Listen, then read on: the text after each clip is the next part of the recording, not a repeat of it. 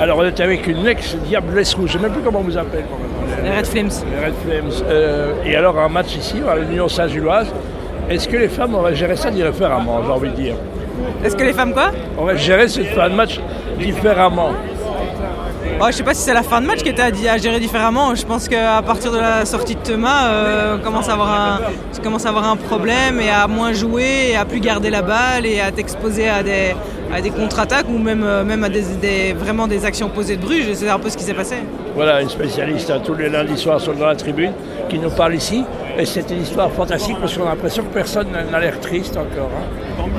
Bah, je trouve que les gens ont pris un petit peu un coup euh, sur la tête là, euh, mais, mais à l'Union ça reste, ça, reste, ça reste toujours la fête, donc euh, je pense que voilà, les, les gens vont, vont s'en remettre et puis ça reste une belle saison. hein. C'est juste que le foot est cruel, on le sait, et, et là être champion jusqu'à la 89e c'est quand, même, euh, c'est quand même compliqué. Hein. Ah oui, non, c'est dur. Et tu as un petit un club de cœur, toi, à part le standard évidemment?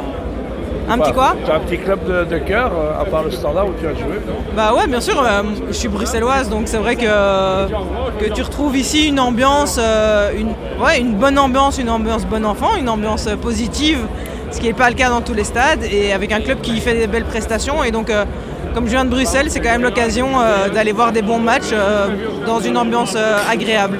Allez, vive l'Union alors, merci en tous les cas. Merci à vous.